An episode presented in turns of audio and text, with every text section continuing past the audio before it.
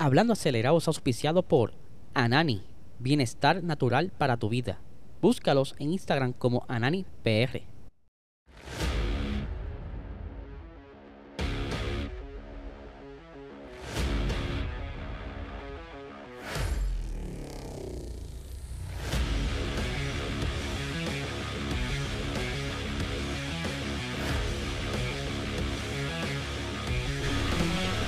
Saludos amigos fiebre, bienvenidos a todos a otra edición más de Hablando Acelerable. Hable Licel, espero que se encuentren bien. Ya estamos ya martes, ya el lunes lo matamos, lo más difícil. Ahora viene lo demás más fácil.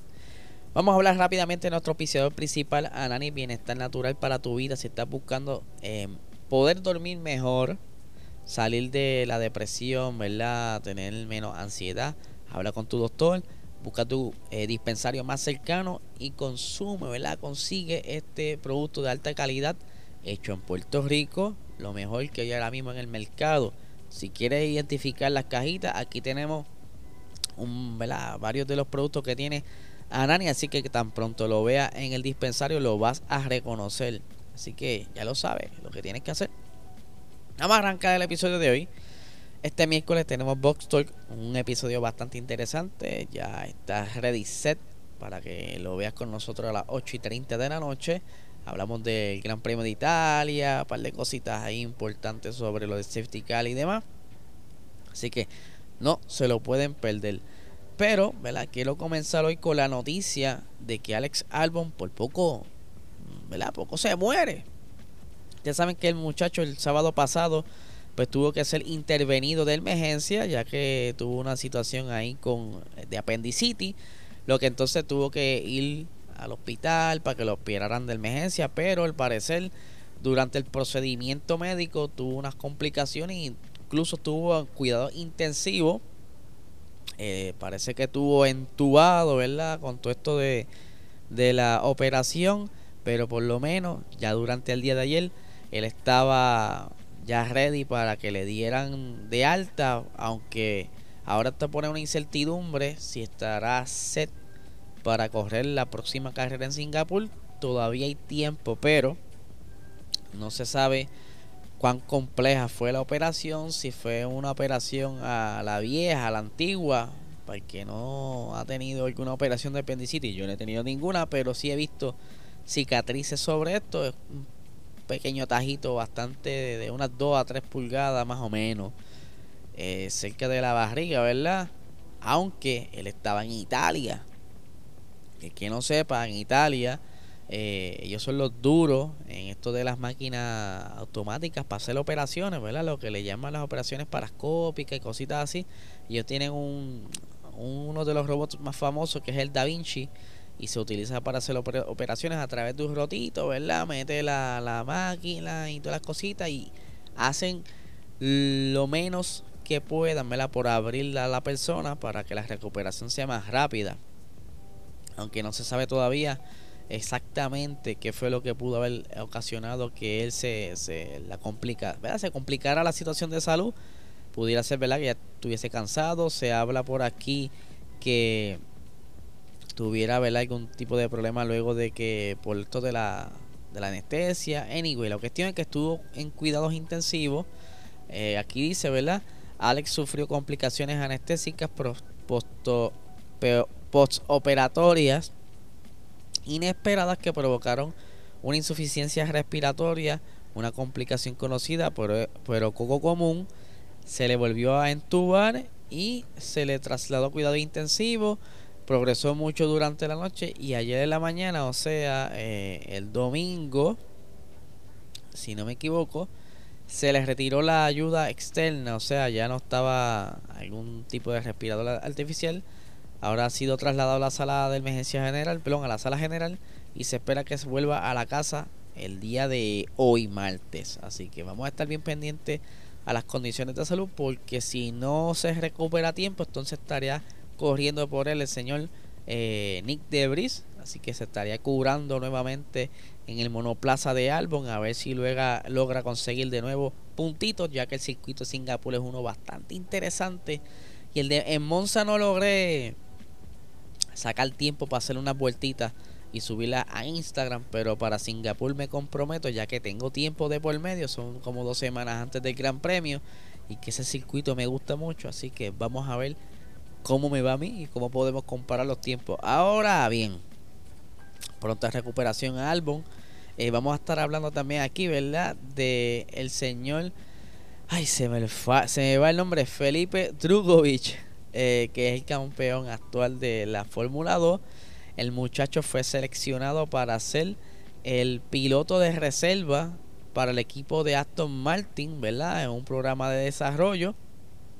Que posiblemente una vez que Fernando Alonso, mira, se vaya, eh, pueda entonces quizá tener la oportunidad de, sentarse en el, en el monoplaza, aunque ya de por sí eh, eh, Aston Martin a través de un comunicado informó que ya el muchacho estará conduciendo en las primeras prácticas libres del Gran Premio de Abu Dhabi, reemplazando a Lance pero también eh, va a estar haciendo pruebas para los jóvenes pilotos durante noviembre, que es en Jazz Marina, ¿verdad? El programa de pilotos de jóvenes que hacen, o sea, de jóvenes pilotos, perdón, donde están todos los chamaquitos y cada escudería sienta a, uno de sus prospectos al par de vueltas en la pista. Eh, esto es muy bueno porque también nos da quizás como una un pequeño la al siguiente tema y es que ustedes saben que Mick Schumacher pues lo más probable se vaya del equipo Haas y que eh, hay varias personas interesadas por ese asiento, entre ellos Nico Hulkenberg, que entonces, porque actualmente él es reserva de Aston Martin, me haría sentido que eh, el señor Felipe Drugovich tome la posición de Nicole Hulkenberg y que pudiera ser quizá el candidato más cercano a conseguir el asiento en el equipo Haas, aunque eh, está por ahí pendiente Antonio Giovinazzi que aparenta ser el favorito de los seleccionados por ustedes saben de las sugerencias que da Ferrari porque Ferrari de cierta manera mete un poquito la cuchara aquí. Aunque no van a tomar la decisión Ferrari tiene que escoger. Y suena mucho que Nicole Holkenberg pudiera ser el, eh, uno de los que esté sobresaliendo y posiblemente se siente en el monoplaza de Mick ahora. Ahora comienza como que el juego de lo que son los asientos en la Fórmula 1 porque entonces se habla también de que Jack Duhan, ¿verdad? Él está también trabajando en el equipo de de Alpine. Ustedes saben que en Alpine ya Oscar Piastri pues, sea para McLaren, este, aunque todavía tienen unas cositas pendientes por ahí con unas prácticas libres que todavía no han dicho nada, está en espera de Omar Staffnauer decida si entonces va a cumplir con eso, pero ya por lo menos este muchacho comenzó a trabajar allá en Stone y que de Pierre Gasly no sentarse en, en el asiento ahí de, de Fernando Alonso, es posible de entre los 14 que están pendientes al pin, Jack Duhan sea uno de los favoritos para ese asiento y eh, que ya él tiene la super licencia, so ahí pues digo según aquí dice el escrito, ¿verdad?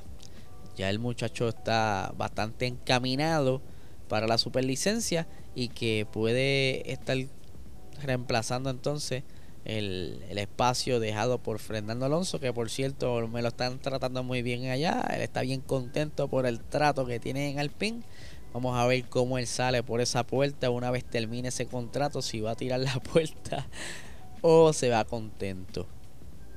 Y ya que estamos hablando de superlicencias y cositas, ¿verdad? Queremos, quiero tocar aquí algo bien importante porque Colton Herta, eh, saben que recientemente le denegaron la, lo que era la super licencia y que ahora depende entonces de, de alguna manera conseguir esos puntos que le hacen falta. Esta en la mañana de ayer, pelón, hubo una pequeña confusión porque en la nota de prensa donde la tomé para hacer el post para hablar sobre referencia de las posibilidades de él en, la, en, conseguir la superlicencia y se hablaba de un número que ahora mismo, ¿verdad? Buscando de nuevo la nota de prensa, parece que la corrigieron, pero seguí buscando y lo que aparece en todos lados es que tiene 32 puntos. Ahora bien, hay que esperar tan pronto salgan todos, todos los resultados de Indy porque él va a acumular, está dentro de los, del top 10, puede que acumule puntos, ya sea un punto 2. Entiendo que él está décimo en el, en, el campeonato, creo que va a acumular un punto más. Si tenía 32, pues será 33 entonces en total lo que tiene para la superlicencia. Ahora bien, él tiene alternativas para conseguir los puntos necesarios, y eso, ¿verdad? Lo, lo, ha reseñado varios, eh, varios medios.